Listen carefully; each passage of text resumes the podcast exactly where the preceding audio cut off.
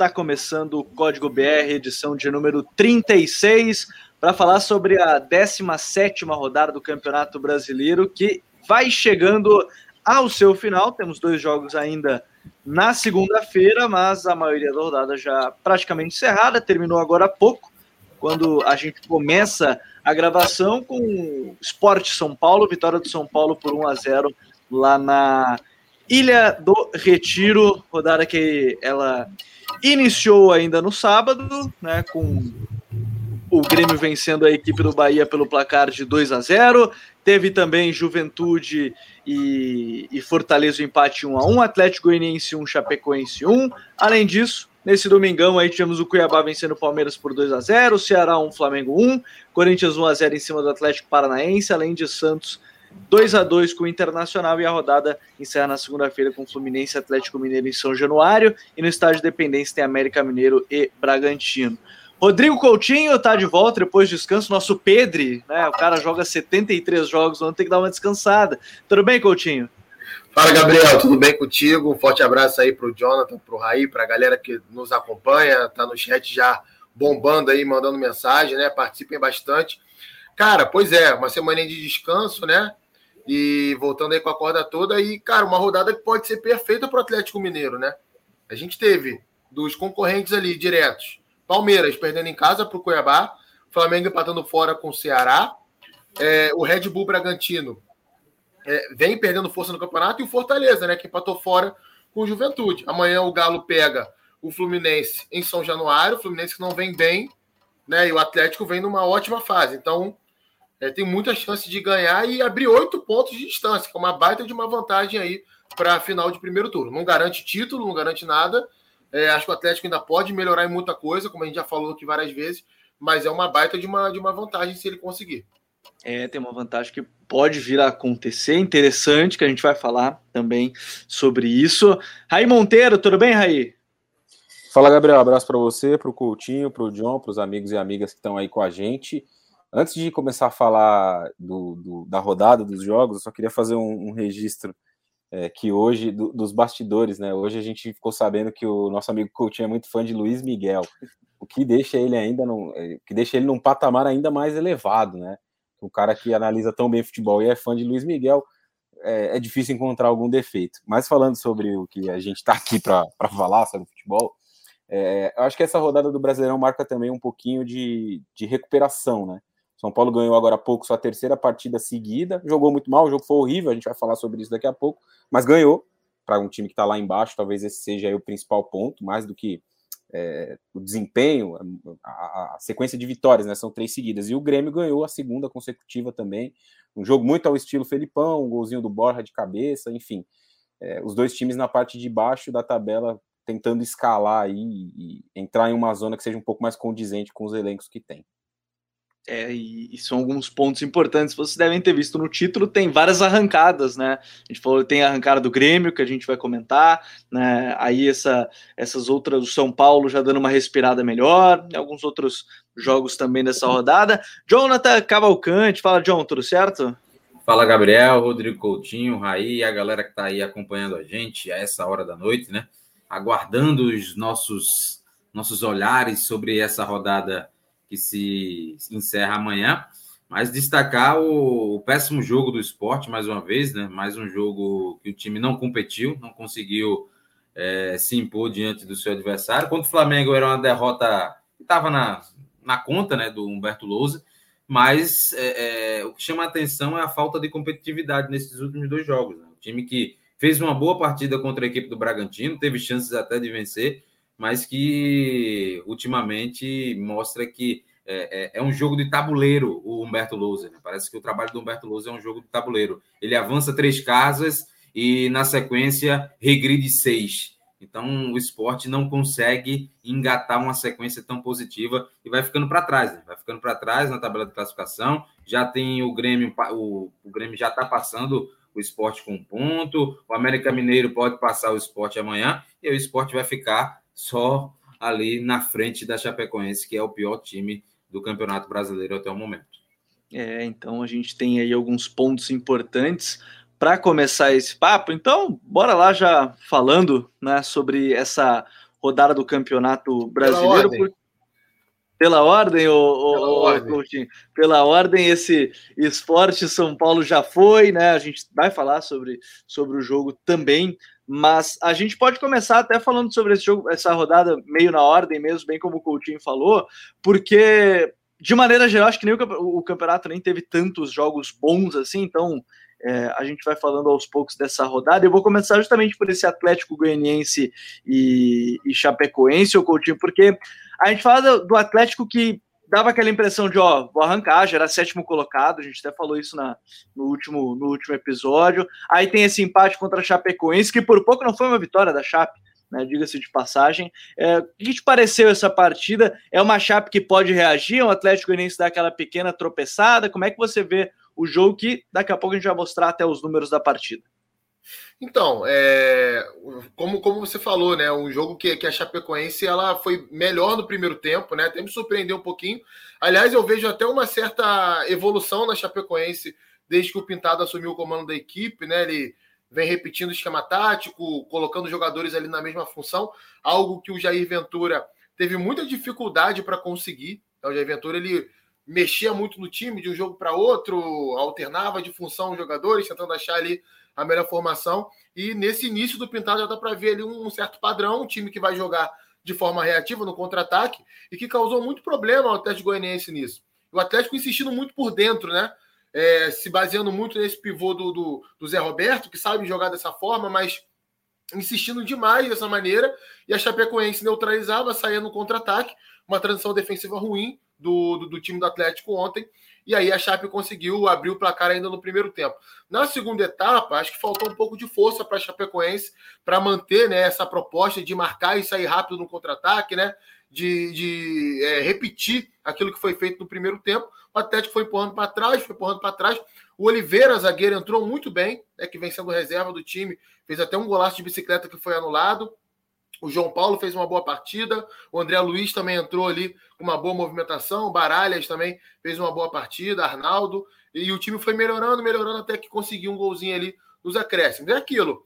É, o campeonato do, do, do, do, do time do Atlético Goianiense né, é, um, é um campeonato assim, muito acima daquilo que todo mundo esperava. Se você olhar tecnicamente o time, é um time que fica bem abaixo de, dos outros que estão brigando ali pelas mesmas posições mas tem uma comissão técnica muito boa, uma parte física muito boa. O Barroca comanda bem esse trabalho, né? É um time que tem organização, mas que em alguns jogos acaba sofrendo por essa falta de um conteúdo maior na parte técnica.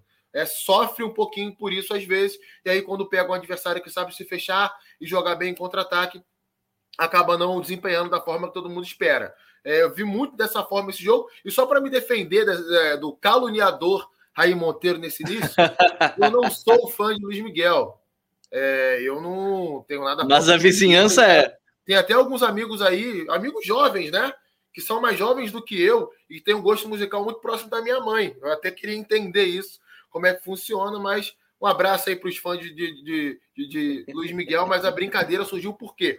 Tava vendo aqui São Paulo Esporte, já estava difícil de ver. Ele estava vendo o jogo ouvindo. Frente, Pois é, a vizinha daqui da frente mete um Luiz Miguel, amigo. Alto pra caramba aí. Eu tive que apelar, né? Fui beber uma água, fui tomar um refresco, porque não dá, não, cara. Tava complicado. É, e você está vendo na imagem aqui, né, o jogo e o sumário da partida, produzido pelo nosso departamento de análise, né, o Futuri Pro. 16 finalizações a 8 para o Atlético Goianiense, 7 a 5 nas finalizações para o alvo. A posse de bola até chamou muita atenção, né? 73% a 27%. O domínio territorial, para quem não sabe, é aquela estatística de posse contabilizando apenas o, a, a, parte de ataque, a parte ofensiva também domínio total do Atlético Goianiense nesse sentido. O PPDA, que é aquelas ações defensivas por passe do adversário, então quanto menor o número, mais você pressiona o adversário por troca de passe. 7 para Atlético Goianiense, Chapecoense 13, retomadas de bola 49 a 44 e 5 a 6 né, nas entradas na área. Entrada na área até vale destacar, a gente coloca aqui na tela, mas as entradas na área são as que se concretizam. Né? Tem que ser, por exemplo, cruzamento que o cara finaliza, é, uma condução de bola que o jogador segue com a bola né, em seus pés, não pode ser uma tentativa de cruzamento, aí não é uma entrada na área de fato. Mas Ô, seguindo as. Oi. Falando ainda um pouquinho desse Chapecoense Atlético Goianiense, de fato a Chape mostrou uma postura melhor, postura melhor com o Pintado, mas eu ainda acredito que seja pouco, é, vislumbrando uma, uma saída né, da, da, da zona do rebaixamento. Né? É o time que está afundado lá com seis pontos. Já começa a, a, a, ser muito difícil a saída da Chapecoense, por mais que tenha uma melhor estrutural com o Pintado. Destacar nesse jogo é, do, do Atlético Goianiense as estratégias, né? como o, o Premier foi muito feliz quando a, havia alguma parada para reidratação, e aí eles colava, colocavam a, cama, a câmera lá no, no Barroca, né? E aí dava para ver o Barroca tentando fazer algumas alterações, é, ele falando sobre a questão do pula 1, né? Para o time ter uma, uma, intensidade maior na troca de passes. Depois ele colocou dois centroavantes e querendo que houvesse uh, os cruzamentos para que ele, de, é, de fato, é, é, conseguisse deixar a última linha da equipe da Chapecoense, da Chapecoense tensa, né? E disputar os dois zagueiros com os dois centroavantes. O, o, o gol conseguiu é, sair de um cruzamento mas é, o, time da, o time do Atlético Goianiense, é, por mais que a gente observe ali na beira do campo as estratégias do, do, do Barroca, que são interessantes, ele consegue mudar a equipe e a equipe responder, mas o time deu uma queda, né? principalmente jogando em casa. Né? Nos últimos jogos, não conseguindo vencer dentro de casa, isso dificulta para que a equipe faça um, um campeonato e até aspirações maiores dentro, do, dentro da Série A.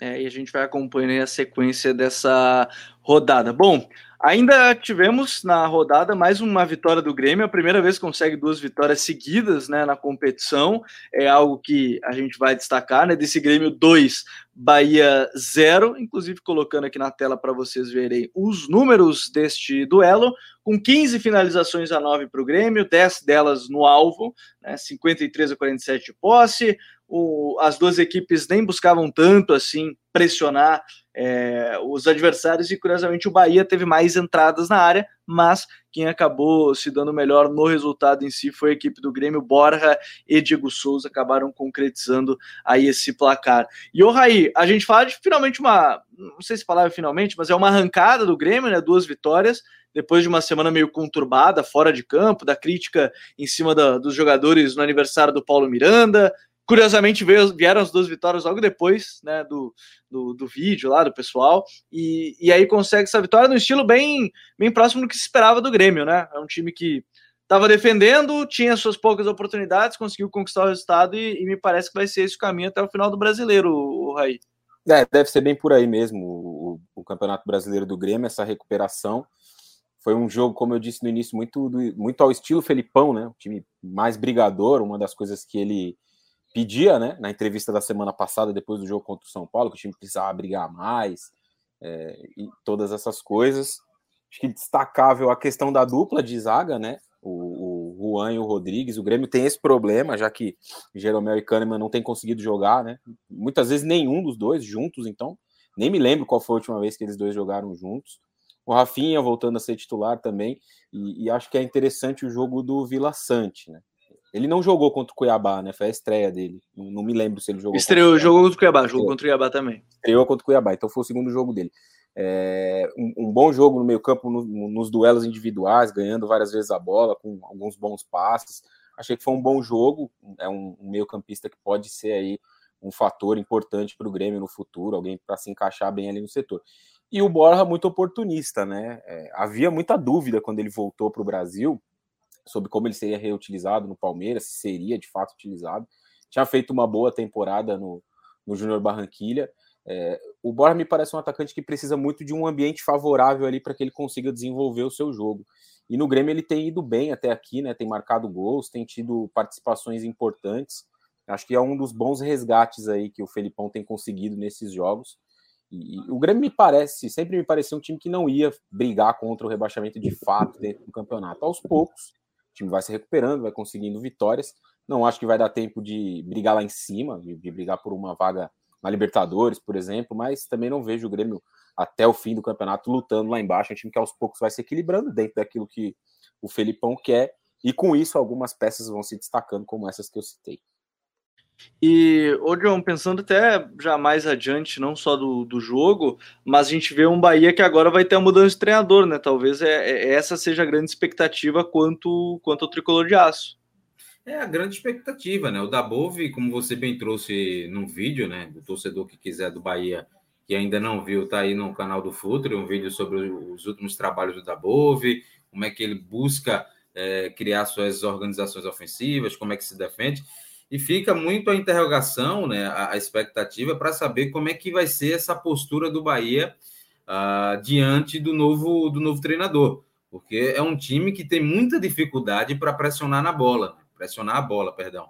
É, e já demonstrava isso na Copa do Nordeste. No primeiro jogo contra a equipe do Vitória da Bahia, na estreia da Copa do Nordeste, teve isso. É, e, e, é algo que perdura até hoje, né? perdura até hoje. É, e, e, foi um ponto negativo nessa partida contra a equipe do Grêmio. Então, essa postura do, do, do Bahia com o Dabov é que fica a expectativa. Né? O Dabov que gosta de marcar com encaixes, é, então com muita intensidade, e a gente sabe que alguns jogadores do Bahia não têm demonstrado essa intensidade. Não que eles não possam chegar nesse nível de intensidade, de ações de alta intensidade, mas a gente sabe que não tem demonstrado. O, o Rodriguinho é um deles, uh, o Rossi é um cara que tem um, um, um nível de concentração que oscila bastante. O Gilberto não está bem clinicamente, fisicamente, tanto é que é, é poupado constantemente. Uh, o Patrick e o, e o Danielzinho. O Danielzinho, apesar de ter melhorado muito nessa questão, é, ainda deixa a desejar em alguns momentos, fora que ele vai ter alguns problemas para resolver, principalmente na última linha defensiva, né? Uh, o time do Bahia tem muita dificuldade para defender com linha de quatro, principalmente quando o cruzamento sai da esquerda para a direita, né? O Nino Paraíba não consegue disputar uh, a bola em pé de igualdade com o seu oponente, né? O Bahia tem tomado é, recorrentes gols, assim, tomou assim contra o Atlético Goianiense, é, pelo Campeonato Brasileiro. Foi assim também contra o Atlético Mineiro, que custou a eliminação na Copa do Brasil, e foi assim ontem contra o Grêmio. Então é, é, é preciso que o Dabove corrija muita coisa. Né? Vai ter muito trabalho aí, uh, o Diego Dabove, para que o time do Bahia mude a sua postura. Um time que não vence há bastante tempo e que já está vendo ali o, o, o, no retrovisor equipes que estão já saindo do, do, do ali daquele, daquele provável zona de rebaixamento, né? Tá, tá colocando a bola, a, bola, a bola não, né? A cabeça para fora da água, já vislumbrando uma sul-americana. Então, é, eu acho que o caminho é por aí. Mudança de postura e um time ser mais agressivo, mas com um elenco curto e com essas opções de, de que o Bahia tem, vai ser, vai ser dureza, viu? É, a gente vai ter que acompanhar agora. O Dabov estava na arena, né? Acompanhou aí o, o primeiro jogo já em solo brasileiro da equipe do Bahia, mas começa a comandar de fato agora nessa, nessa semana. Bom, a gente teve também nessa rodada, e, e ainda está fugindo um pouquinho da ordem, mas eu acho que é um jogo interessante para a gente já, inclusive, comentar, que foi Palmeiras 0, Cuiabá 2, o Coutinho, e, e eu acho que esse é um jogo até que a gente tem alguns pontos assim sobre talvez se o Palmeiras estava com foco em outras competições, se é isso, se não é, porque é, acabei não conseguindo ver o jogo, ver só nessa, no início da semana agora, mas o Cuiabá conseguiu uma vitória dessa, é importante na, no seu ponto de vista Cuiabá, né, para tentar sair dessa, dessa situação mais complicada, e para o Palmeiras, pensando no título, é deixar escapar e algo que pode fazer com que o, que o Atlético, Atlético Mineiro ganhe três pontos e, e dispare um pouquinho mais, né? Verdade, e foi uma vitória justa. Claro que tem isso que você citou da questão de a dificuldade para você mobilizar, né? Quando você sai, por exemplo, de um clássico, de quartas de final de Libertadores, contra um dos seus maiores rivais, enfia 3 a 0 cara, é natural que no jogo seguinte haja um, um, um relaxamento, né? Uma certa desconcentração, uma queda de intensidade, principalmente sem a bola. Acho que o Palmeiras nem teve esse comportamento com a bola, não. Eu até gostei da movimentação ofensiva do Palmeiras enquanto a organização inicial do time durou na partida, mas muita precipitação, né, muito cruzamento para a área, é, forçação de passe sem necessidade. Se tivesse um pouquinho mais de calma e encontrar o espaço, porque estava se mexendo bem, estava ocupando bem os espaços. Agora, sem a bola, cara, assim, um time muito preguiçoso para defender, sem pressionar, fazendo transições defensivas ruins. Isso apareceu logo de cara. É, o gol do Cuiabá foi com um minuto de jogo. Uma jogada que o Cuiabá vem fazendo já alguns jogos. É bom que se diga que o time do Cuiabá é um time que vem crescendo, que vem evoluindo, vai sim disputar para ficar na Série A do Campeonato Brasileiro. Não é mais aquele time que a gente olhava lá atrás e colocava ali como um rebaixamento certo. Não é mais esse time. Aliás, já não era esse time quando o Luiz Fernando e Rubio dizia, hein? treinava. Oi? sempre dizia que havia algo ali no Cuiabá, que dava para ser competitivo, né? Com, sim, sim, com você falou. Assim, né? É, e, e, o time foi crescendo ainda mais depois que o Jorginho assumiu. E é, é engraçado você ver, não estou dizendo que o Cuiabá é um grande time, excepcional, não é isso. Mas dentro daquilo que é a temporada do Cuiabá, que é ficar na Série A, ele vai lutar para isso. Ele tem condições de, de, de permanecer sim joga com ligação direta, joga com construção mais curta, joga no contra-ataque. É um time que tem organização nos diferentes momentos do jogo e o Palmeiras acabou caindo perante a isso. Teve um momento da partida que o Palmeiras é, mereceu empatar, porque começou a criar muita chance ali quando o Davidson entrou no segundo tempo, e aí começou a fazer mais lógica a quantidade de cruzamentos, mas o Davidson jogou muito mal, né? Perdeu três chances claríssimas de frente com o goleiro, finalizando em cima do Walter, que teve uma boa atuação. É, e aí o Palmeiras foi se desorganizando depois com algumas substituições que o Abel Ferreira fez. Ele não estava no banco de reservas hoje, né? Mas logicamente foi ele que mandou fazer. E, e me lembrou muito o jogo contra o Fortaleza. Até cheguei a twittar sobre isso.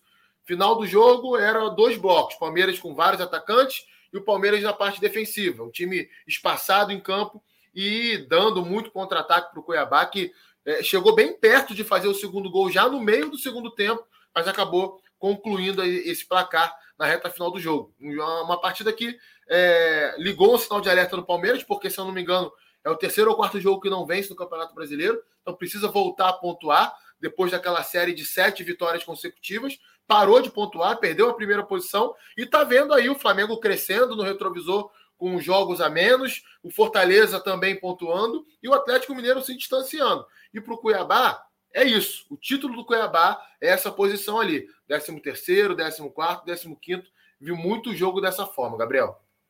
E, e, eu acho que até interessante, eu vou. Deixa eu mandar um salve antes de a gente seguir falando sobre isso. Ó, o Smack já, tá já estava aqui com a gente, Giovanni Perucci, Lucas Garcia, né, o Garça, nosso parceiro, Leonardo Rodrigues, é, também o Will Smith, que diz que é, hoje não tinha bom dia porque hoje é o, o Atlético Paranaense perdeu, Pedro Henrique Paulo, enfim, todo mundo que está acompanhando chegando, o Riba Domingos, o Michel Brito, todos que chegaram já direto com a live aqui, já estão curtindo, o Matheus Fiuza, todos que chegaram com a gente, compartilham, o Gabriel, mas não o Gabigol, cheguei no melhor pós-jogo do Brasil, é, todo mundo que está com a gente todos os domingos por aqui e até mostrando os números. falta do Myron, hein? Cadê o Myron para falar do meu cabelo, né? Ah, que bom que o Myron não tá. Isso aí é sempre perigo, o Myron tá aqui na o live. O Myron gosta tá? de Luiz Miguel. É, o Myron certamente gosta de Luiz Miguel. Mostrar até os números dessa partida, né? O Arthur Pinheiro também está chegando com a gente, porque 2-0 para o Cuiabá, Palmeiras teve aí mais finalização, né, mais finalização no alvo, mais posse, e, e, eu acho que é legal a gente mostrar justamente isso, né? Como a equipe soube aproveitar muito bem né, a equipe do Cuiabá, você está vendo na, na imagem. E, e, a gente tem, acho que esse é um ponto, ponto legal a gente comentar desse, desse jogo. Mas eu quero dar sequência da, da rodada. O, o, não sei até se o, se o Raí chamou alguma, alguma coisa atenção a mais dessa partida, né? Porque a gente fala de um, de um Palmeiras que talvez. Não sei se vai focar nas Copas, mas talvez seja um Palmeiras que consegue focar melhor nas Copas quando é a corda esticada também, não, não esse semanal, apesar de estar muito bem no Campeonato Brasileiro de maneira geral, mas quando a gente fala de pontuação. É, a Copa, né? Porque já foi embora da Copa do Brasil. Resta, Isso, a Copa, exato. A, resta a Libertadores, onde o Palmeiras tem um jogo muito difícil, mas eu acho que o Coutinho fez um resumo bom. Foi um Palmeiras muito desligado sem bola e que conseguiu até criar boas chances. O problema é você depender para concluir delas um atacante como o Daverson, que é um cara muito voluntarioso, que briga, que disputa, mas que não é um primor técnico, né? E num, num time que tem tantas possibilidades, né, quanto o Palmeiras, até de ir ao mercado e fazer mais contratações, você tem um atacante que não vai te garantir ali 10, 15, 20 gols numa temporada. Imagina o Hulk jogando no Palmeiras, por exemplo, com as possibilidades que o time tem de, de produzir Sim. jogadas para ele. É, então, acho que esse aí é um, é um ponto que vai acompanhar o Palmeiras para a temporada toda, né? Não vai ser só nesse jogo, não vai ser só no Campeonato Brasileiro. Em alguns momentos, quando precisar desse artilheiro, desse cara para empurrar a bola para dentro, quando a produção até é boa, apesar dos muitos, muitos cruzamentos, o time, infelizmente, vai oscilar e vai ter dificuldade nesse sentido. É, então a gente vai ter que observar aí agora, ainda mais tem essa semifinal de, de Libertadores chegando também, João. Falar sobre o Cuiabá, né, que chama a atenção, que o time fora de casa tem sido muito competitivo, né? Só perdeu um jogo que foi para o Fluminense.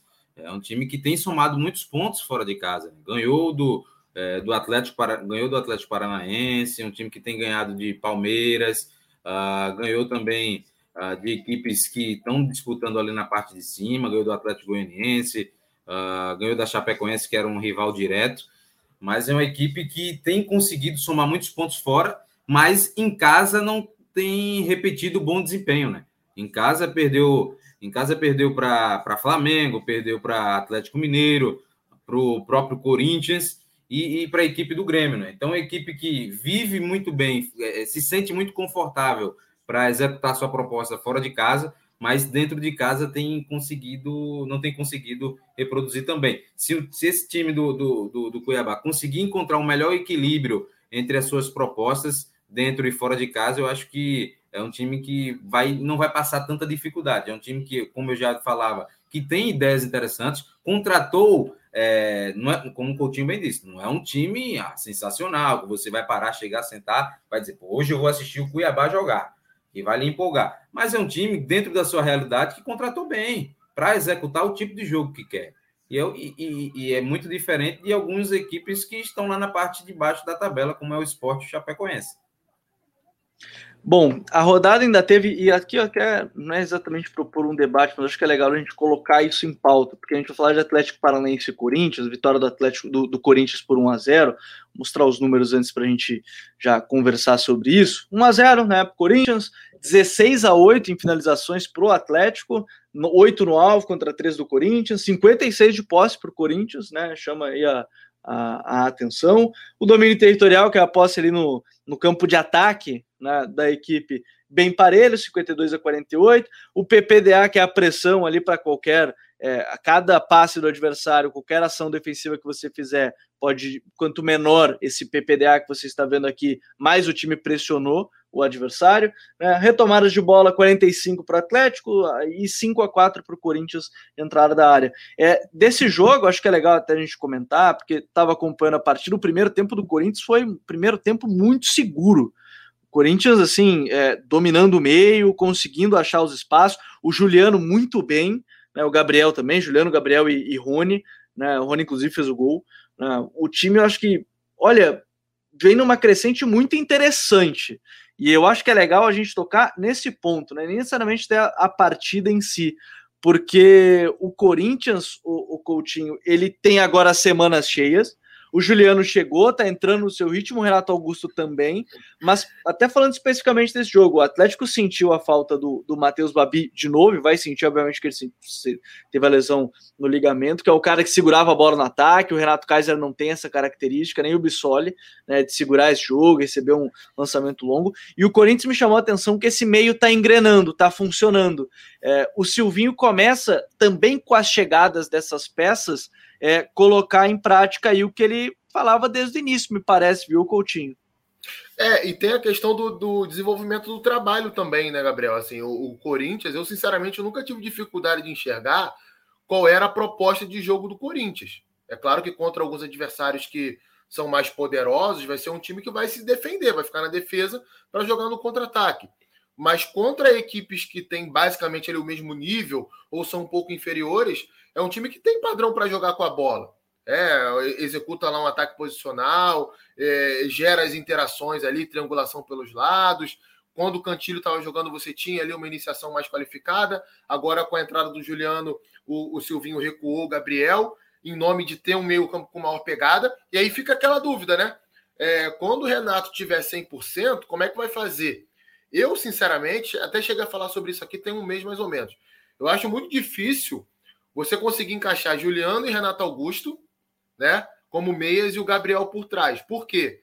Com a bola, maravilhoso, sensacional. Você vai ter dois jogadores ali que, que tem muita qualidade, que é, o Renato numa faixa mais recuada do campo, o Juliano um pouco mais perto da área. Né? São jogadores que encaixam perfeitamente. Agora, sem a bola, talvez essa questão que você bem citou aí, do time seguro, né? Do time que, que pressiona bem a bola, que marca bem, que flutua de um lado para o outro com, com velocidade, talvez isso fique um pouco comprometido. Renato não é mais esse jogador, o Juliano nunca foi, esse cara que vai dar essa, essa ajuda defensiva assim tão, tão grande, então me, me, me vem aquela dúvida, qual vai ser o encaixe? Será que ele vai Sim. talvez jogar o Juliano para o lado do campo, ou um pouco mais para frente, ou o Renato vai descansar, vai jogar só o Juliano em determinados jogos.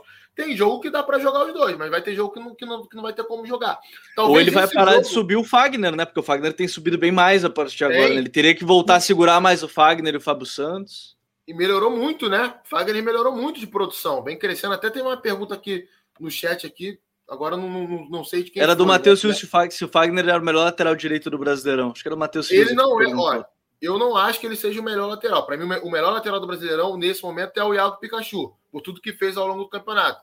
Mas o Fagner ele está numa crescente, ele está crescendo, ele pode disputar esse posto até o final, sem dúvidas. É, então, assim, me veio essa dúvida: como é que vai, vai ser a montagem desse time? Que o time está crescendo é inegável. Eu queria destacar o João Vitor, que é um zagueiraço, é um zagueiraço, é um zagueiro que defende a área muito bem, é um zagueiro rápido, bom no jogo aéreo, sabe sair jogando. É um cara que, projeção dele, no meu modo de ver, num curto prazo, é seleção brasileira. A gente vai ver esse, esse jogador sendo convocado e chamando a atenção de um grande clube do futebol europeu. Já tinha ido muito bem ano passado com a camisa do Atlético Goianiense e acho que ele tem uma projeção muito interessante aí para o futuro. É, ele, ele, é um cara que é, é bem interessante. O Vitor tem sido importante na saída de bola, tem sido um cara com imposição, tenho gostado muito. Acho que o Couto tocou num ponto interessante. E, e, eu acho que é um cara que, que tem muito futuro. Você ia falar, John?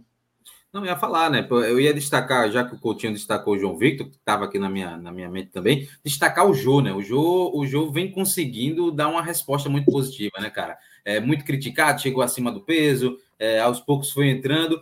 E hoje, cara, é, é, ele, eu acho que é muito difícil você encontrar hoje no Brasil um, um centroavante que realize movimentos tão, tão bem concatenados com os seus outros atletas, né? Ele sai muito bem da grande área, né? Contra o Ceará ele fez muito bem isso. Ele saindo da grande área, abrindo espaço para o Adson infiltrar. Foi assim que saiu algum dos gols do Corinthians. É, ele a, buscando fazer alguns pivôs frontais, caindo pelos lados. É, é um jogador que encaixa muito bem dentro do que o Silvinho quer, né? Porque ele dá, ele dá a presença diária em alguns momentos, que ele tem a chegada, mas também ele tem a mobilidade. Então o Jô tem, tem conseguido é, é, fazer com que o Corinthians seja um time que, que flui muito, né? Flui muito a partir do, do, do, do meio-campo, né? Ele, ele, ele é um cara que, para mim, tem chamado a atenção nesse time do Corinthians do Silvinho também.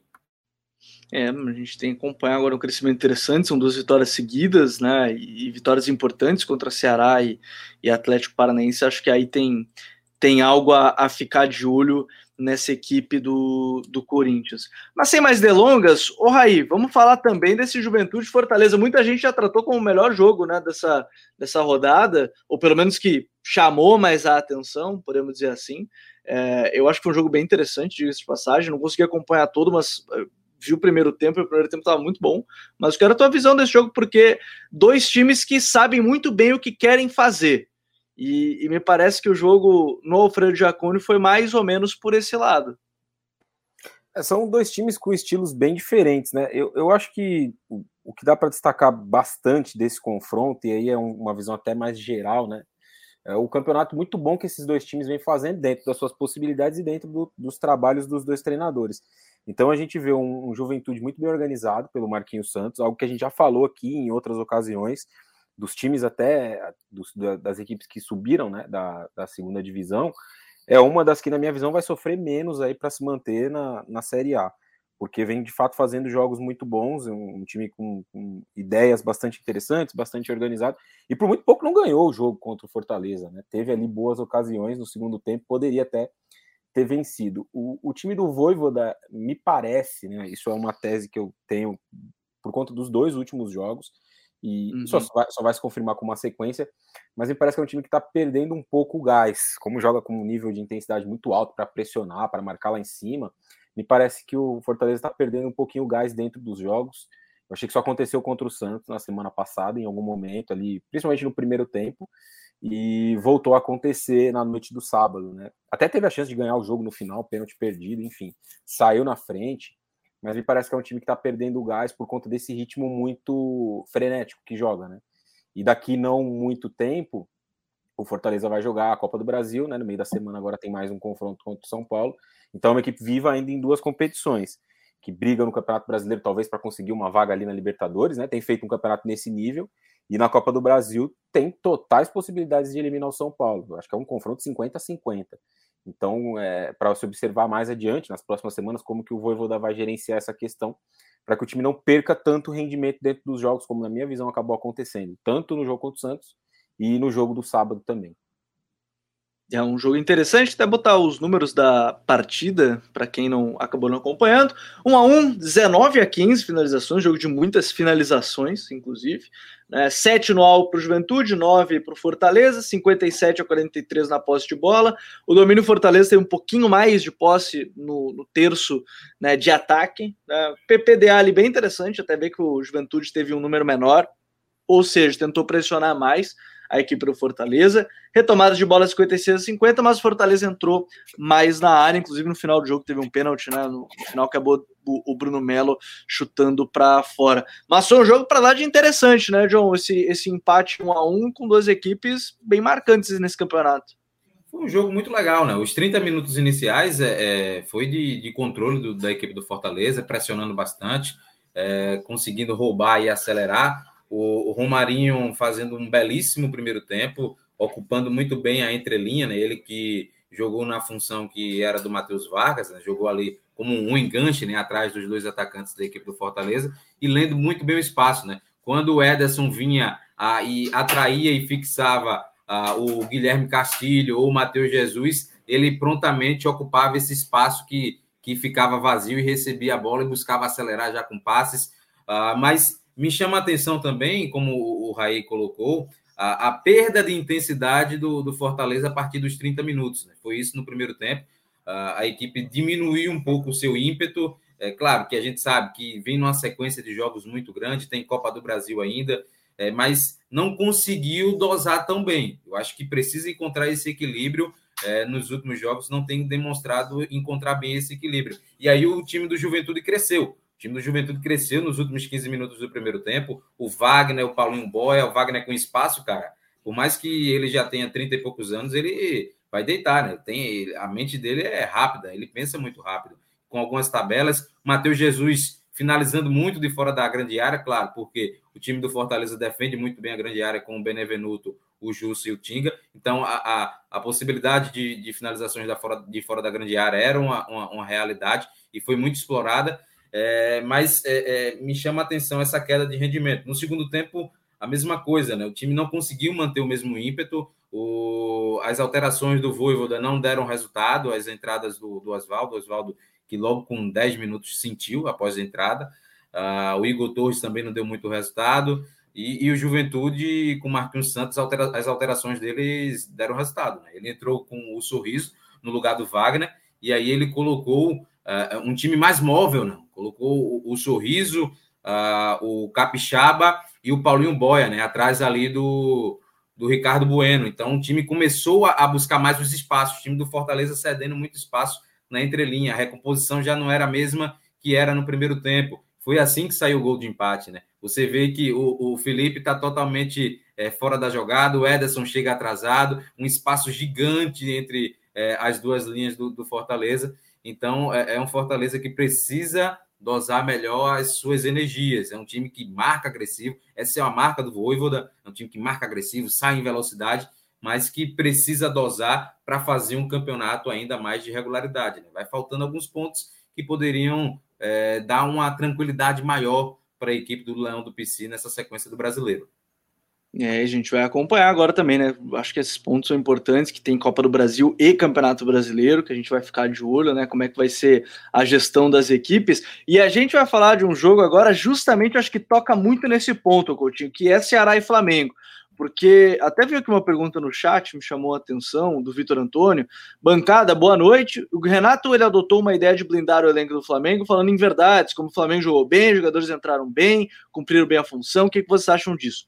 Antes da gente tocar justamente nesse ponto, é, e aí eu acho que vai entrar no que a gente comentou sobre os times começarem a pensar em, em, em outros campeonatos, o Flamengo preservou alguns jogadores visando o mata-mata agora da Copa do Brasil, jogo de quarta-feira contra a equipe do Grêmio, Coutinho. E a partida não foi das melhores contra o Ceará e já começaram aquelas críticas né, sobre a atuação, sobre preservar. Né, muita gente pegou aquele ponto do Renato nunca ser um cara muito adepto dos pontos corridos, inclusive, né? Sempre focou nas Copas com o Grêmio. O que, que te pareceu desse jogo aí, nesse empate 1 a 1 Ceará e, e Flamengo?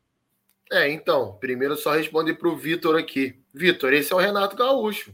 O Renato Portaluppi, ele é assim, né? Ele... Prazer, É assim que ele blinda o grupo dele, né?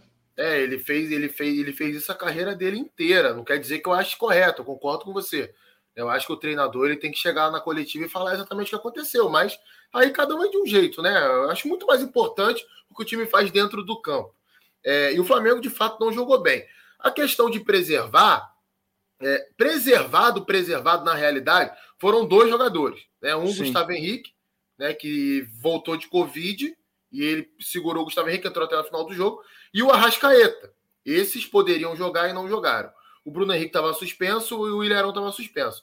E aí, cara, volta muito numa questão que a gente falou bastante aqui, e eu fico muito à vontade para falar né, é, do quanto as críticas em cima do Rogério Ceni elas eram muito pesadas, porque esse foi o primeiro jogo que o Renato não teve o time titular completo.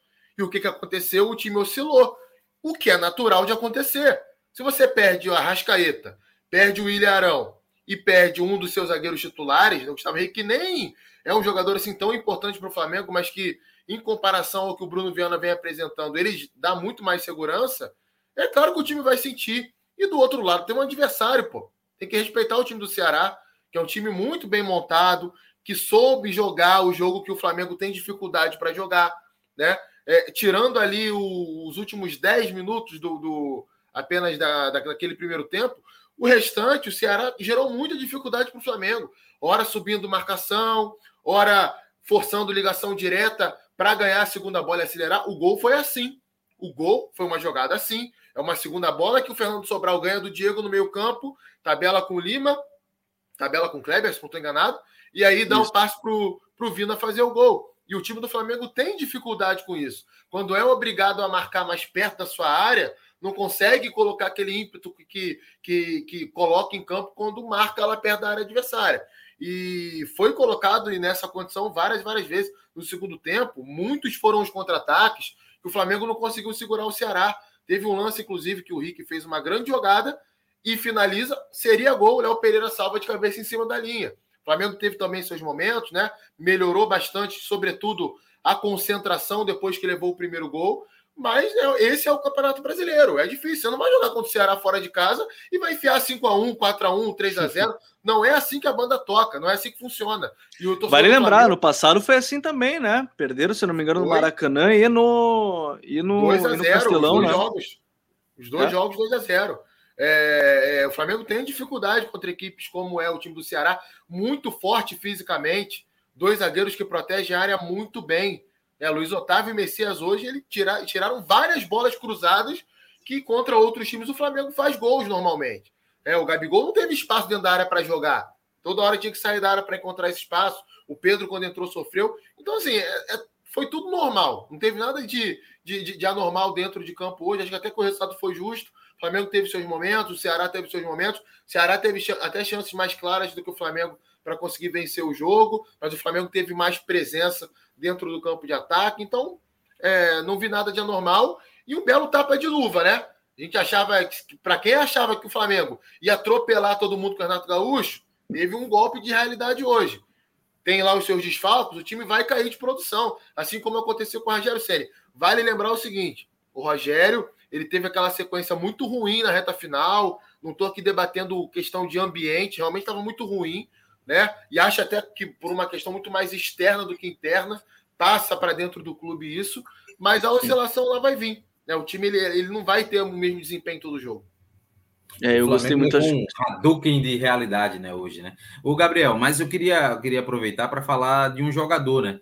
É, que não sei se vai ser realmente a virada de chave, é, se agora, a partir de agora, vai deslanchar no Campeonato Brasileiro, mas o gol do Vina hoje é simbólico, né? É um cara que vinha se cobrando é, muito, muito nos treinamentos é, lá no, no, CT do Ceará. É um cara que internamente é, é a gente tem informações que é, ele estava até procurando tra um trabalho psicológico para lidar com esse momento de baixa que ele estava vivenciando.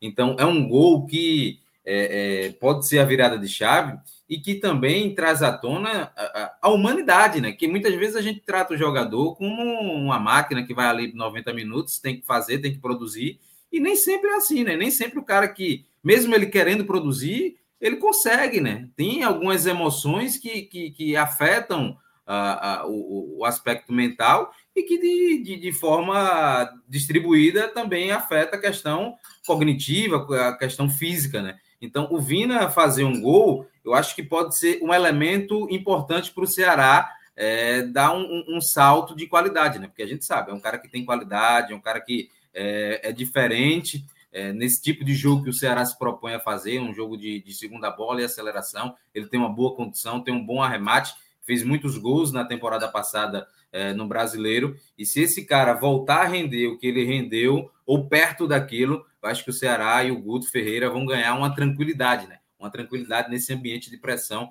que o time tem vivenciado nos últimos tempos. E, e, ganha um reforço, né? Um cara que é um reforço entre aspas, né? Mas é um reforço que, que seria uma peça importante. A gente está chegando agora na metade do turno. Você ia falar, Raí? Não, uma coisinha bem rápida sobre o tema inicial que o Coutinho abordou. Um amigo mandou mensagem também. Só para registrar que, que, na minha visão, essa questão de blindar ali os jogadores na coletiva mostra muito da falta de profissionalismo que ainda tem no meio do futebol. Porque se o cara vai lá, fala a verdade, critica, põe o dedo na ferida, os jogadores vão lá e derrubam ele. E muito disso aconteceu com o Rogério também, né? A gente lembra que ele tinha um perfil um pouco diferente, não estou aqui defendendo.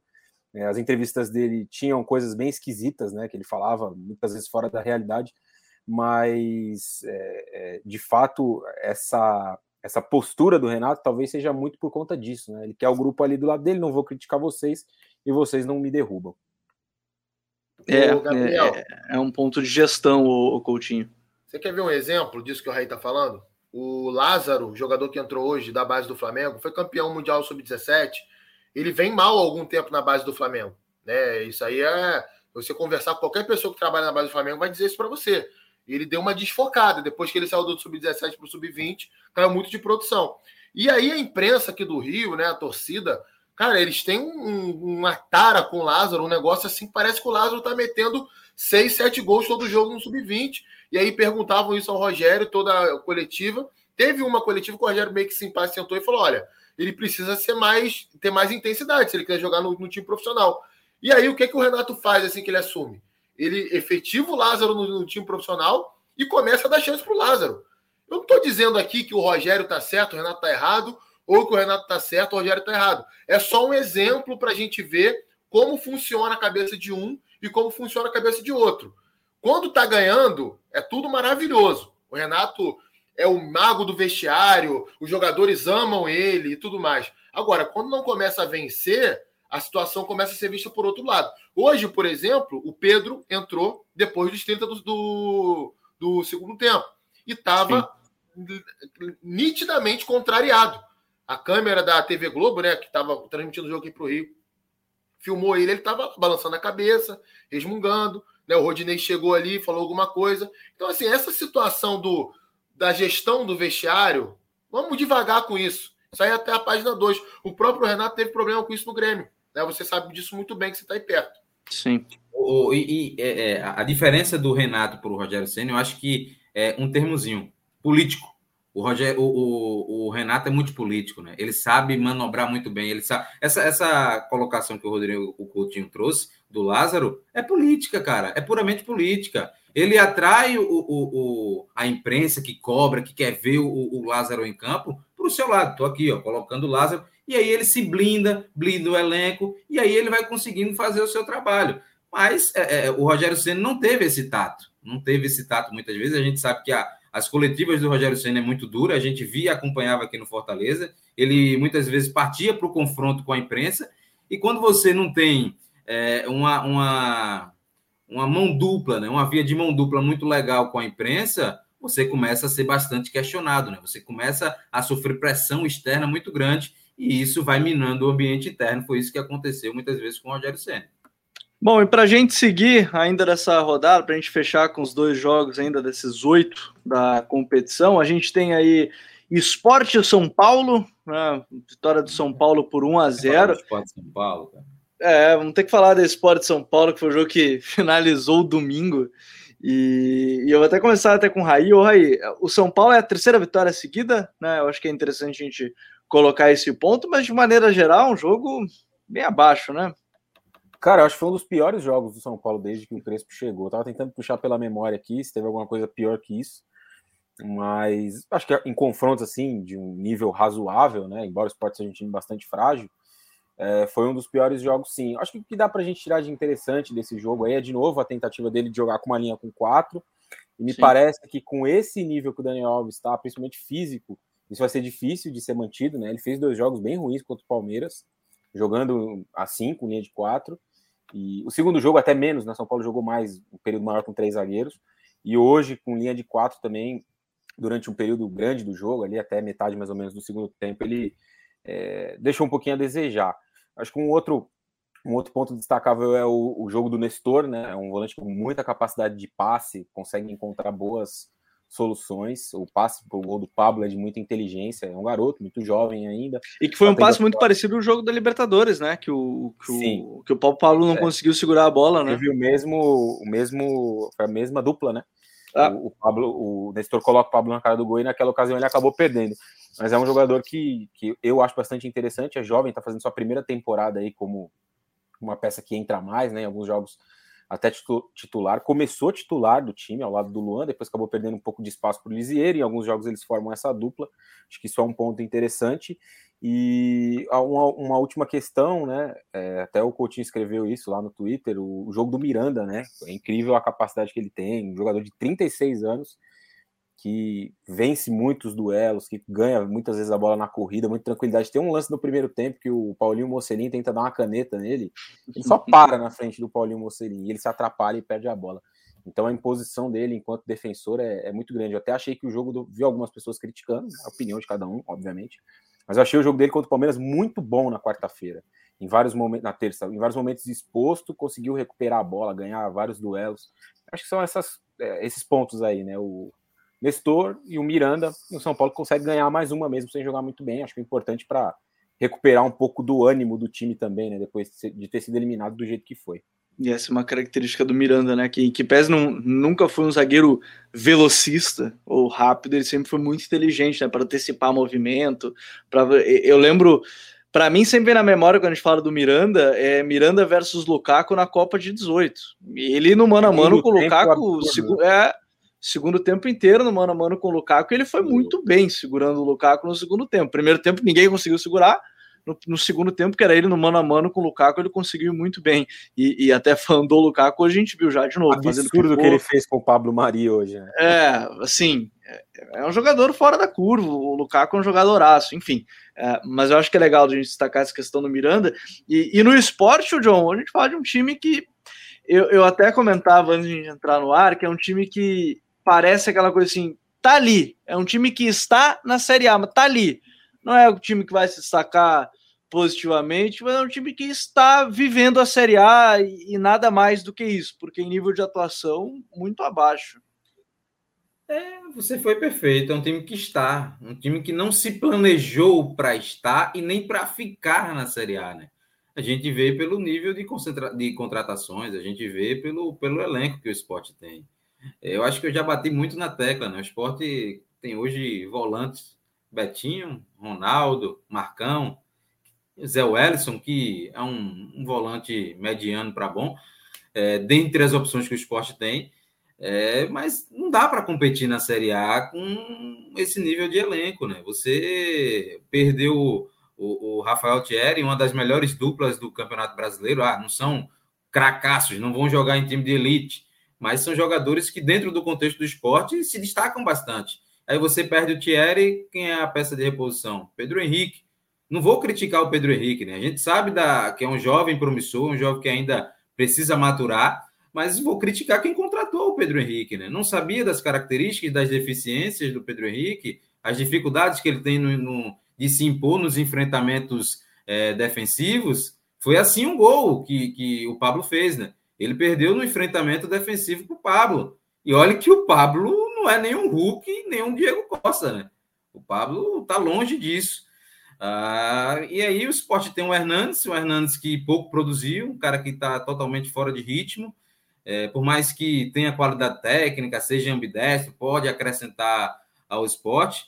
É um cara que, é, é, é para o custo-benefício, ele, comparado ao Thiago Neves, ele é mais aceitável. Ele é mais aceitável do que o Thiago Neves. Uh, mas o esporte tem carências urgentes, né? E, e, não consegue sanar, não consegue sanar. O esporte precisa de um lateral direito. O Rainer tem muitas deficiências quando é para atacar, até para finalizar jogadas, e também no momento defensivo, né? É, o São Paulo, o São Paulo foi um jogo de pré-temporada, né? Eu estava brincando com a galera que o Premier transmitiu um jogo de pré-temporada para a gente é, nesse, nesse, nesse domingo. E foi isso, né? Quando o São Paulo acelerou pouquíssima coisa, conseguiu levar vantagem contra o esporte. Foi assim um lance que o Pablo finalizou por cima do gol, né? Explorando bem o espaço nas costas é, da equipe do, do esporte. O esporte tentou fazer uma pressão alta, chegou até a dificultar a equipe é, do São Paulo ali nos primeiros 15, 20 minutos, mas ainda de forma desordenada, né? O Everton Felipe foi uma peça até destacável dentro desse, desse bando que foi o esporte hoje. É um cara que tenta muito, vai errar bastante, é um cara que tem uma tomada de decisão ainda que é, não é boa, não, não conseguiu é, é, ter boas escolhas, não conseguiu lapidar esse tipo de, de, é, de processo cognitivo, mas é um cara que busca muito ali no meio campo. Né? Ele estava jogando por dois em alguns momentos, por ele e pelo Hernandes. Uh, o, o, o, Humberto Lousa, no segundo tempo, ele tentou espelhar né, o, o, time do Crespo, porque o Crespo colocou o Diego Costa e aí montou três zagueiros, liberou o Léo pela esquerda e o Daniel Alves pela direita, e aí ele colocou o, o Chico para fazer uma função de três zagueiros, e aí ficou o Paulinho Mocelin pela esquerda como ala e depois e o Rainer pela direita, depois ele tirou uh, o Everton Felipe e também o Hernandes, e aí trouxe o Luciano Juba, que é um lateral que tem muita qualidade na, no cruzamento, e colocou o Mikael, né? Jogou ali com dois centroavantes, colocou essa dupla para tentar impor dificuldade à última linha do São Paulo, que estava com superioridade numérica. É, o André contra três defensores não, não vai ganhar nunca, né? Principalmente no jogo aéreo, né? O André não é, não é esse tipo de jogador. Então é um esporte que capenga muito, né? É um esporte que é, contra o Bragantino fez um bom jogo, um jogo que poderia ter ganho, mas também poderia ter perdido, porque o Bragantino teve chances é, reais de gol. É, mas é, consegue andar duas, três casas e regride cinco, regride seis. Então fica muito difícil pensar em uma manutenção é, do esporte na Série A nesse tipo de, de oscilação que a equipe apresenta. Vai precisar se reforçar e, e eu não sei, é, eu confesso que eu não sei se Humberto Luz consegue extrair mais da equipe.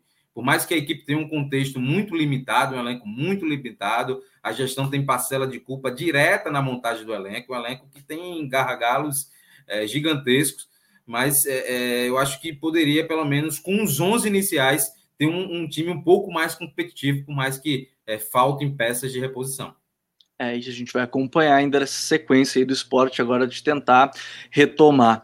E para a gente fechar o episódio de hoje, vamos falar desse Santos 2, Internacional 2, jogo movimentado lá na Vila Belmiro, Coutinho, e, e eu acho que é legal, é, primeiro, do Inter, e eu já vou abrir aqui o voto, porque é, meio turno, no final do turno a gente vai falar sobre isso, sobre os melhores jogadores do campeonato. Edenilson, para mim, ó, melhor meio-campista desse primeiro turno, junto com o Ederson aí do Fortaleza, tá jogando pra caramba.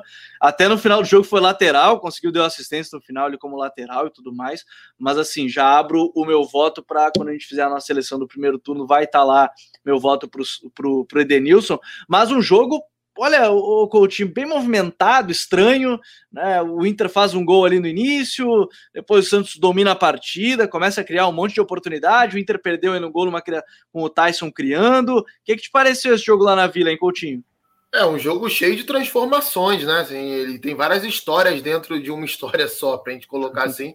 Concordo com você, o Edenilson ele é o top 3, aí, top 5 de todos os jogadores desse Campeonato Brasileiro. Certamente ele está entre os melhores. Volante, então, nem se fala, nem tá jogando de volante mais, né? Agora yeah. tá jogando um pouco mais adiantado.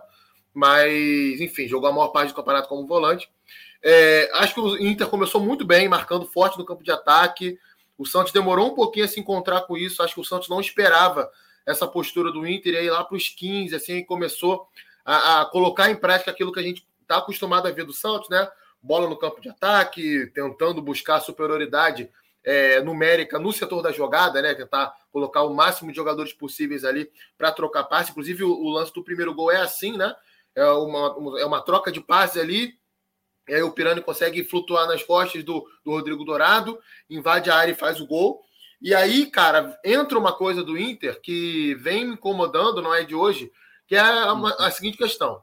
O Inter muitas vezes quer jogar no contra-ataque, quer jogar de uma forma mais reativa. Quando você tem essa estratégia, você precisa marcar forte, precisa ter uma abordagem agressiva no, em cima do homem da bola. E muitas vezes falta isso ao Internacional. Aquele jogo contra o Flamengo passou batido porque foi um show do Inter, meteu contra zero no Maracanã. Mas se você pega ali os primeiros 10, 15 minutos, faltou isso. O Flamengo tem duas chances claras nos primeiros 10, 15 minutos, inclusive. Pois é, se a bola entra ali, a situação poderia ser um pouco diferente. Contra o Fluminense semana passada, a mesma coisa. O jogo foi 4 a 2 mas se você pegar a, a linha né, do, do, do, tempo do jogo, não foi um jogo para 4 a 2 O Inter construiu aquele resultado nos acréscimos. Vinha empatando até, até bem próximo do final. E hoje, contra o Santos, esse problema voltou a aparecer. E aí, o Santos vira o jogo e no segundo tempo cai muito não sei se fisicamente, não sei se foi uma estratégia para tentar atrair o Inter para jogar em contra-ataque. Fato é que o Inter, mesmo sendo um time bem trivial para encontrar os espaços nessa realidade, conseguiu criar uma chance ou outra. O Dourado fez uma grande partida na parte ofensiva, o Tyson foi muito bem, o Edenilson, né? É um pouco mais discreto do que em outros jogos, mas sendo decisivo mais uma vez. O Yuri Alberto se movimentando bastante. Então, o Inter conseguiu ali, é, na base da pressão, esse empate que acabou sendo um pouco mais justo com a história do jogo. Acho que o Santos é, tem que tentar se equilibrar. Né? Eu vejo o Santos oscilando muito dentro de uma mesma partida, tem momentos muito bons e outros nem tanto. E o Inter basicamente é a mesma coisa, mas tentar é, encontrar uma forma de jogar que, que, dependa um pouco menos disso. Né? Já que, que, que quer ser um time que vai jogar mais reativo muitas vezes, tem que marcar mais forte, tem que ser um pouco mais seguro defensivamente. Já melhorou muito. Bruno Mendes entrando na zaga melhorou bastante. O Cuesta subiu de produção. É um time que marca melhor. Mas pode melhorar um pouco mais para ser mais eficiente dentro dessa proposta que é utilizada a maior parte do tempo. Então, senhores, é, a gente vai batendo aqui uma hora de, de podcast. Então, Deixa eu agradecer todo mundo que esteve com a gente, esteve presente, conversou, né, participou, mandou pergunta. Hoje teve muita gente participando ali. E eu já aviso, a gente está na 17, na, na 19, né, ao final da 19 rodada, a gente vai falar certamente né, dos melhores desse primeiro turno, de, dos times e as expectativas para segundo turno. Tudo isso a gente vai falar no, no episódio 30, vai ser o 38 né, do Código BR, que vai ser a 19 rodada da competição. Então, deixa eu agradecer todo mundo. Jonathan, valeu, John. Até semana que vem. Valeu, Gabi. Duas rodadas para o Power Rank, hein? Lembrar a galerinha aí, Power Rank está chegando. E a dúvida da noite, né? A gente não pode encerrar a live sem esclarecer a dúvida da noite. O que é que danado o Raio Monteiro tanto bebe, amigo? Porque o rapaz está com sede hoje, viu? O homem não tá fazemos propaganda. Sede. Ah, meu é aquilo, aquilo que o Cristiano Ronaldo não gosta. valeu, valeu, gente. Valeu, John, valeu. Raí, até a próxima. Se o Cristiano Ronaldo não gosta, o Raí gosta, eu tô do lado do Raí, tá? Então é, é isso aí. Valeu, Raí. Eu concordo com os motivos dele, mas que é bom, é bom. Valeu, Gabi. Valeu, Jonathan. Valeu, Coutinho, fã de Luiz Miguel. Boa semana para todo mundo. É, o Cristianinho, coitado, o Cristianinho Júnior, que não pode nem ver né, um Nossa, refrigerante. Coitado, é, esse, coitado, coitado, sete anos não pode ver um refrigerante nem uma batata frita, Coutinho. Até a próxima. Pois é, complicado. Pior do que isso, só ouvir Luiz Miguel. Pior do que isso, só ouvir Luiz Miguel. Um abraço aí para todo mundo, para a galera que nos acompanhou, a galera que brincou aqui no chat. Foi bem legal a interação hoje.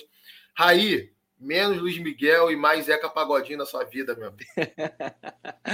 é, muito obrigado a todos que nos acompanharam. Mais um Código BR. A gente volta na próxima semana para falar da 18 rodada do Campeonato Brasileiro. Um grande abraço a todos. Até a próxima. Tchau.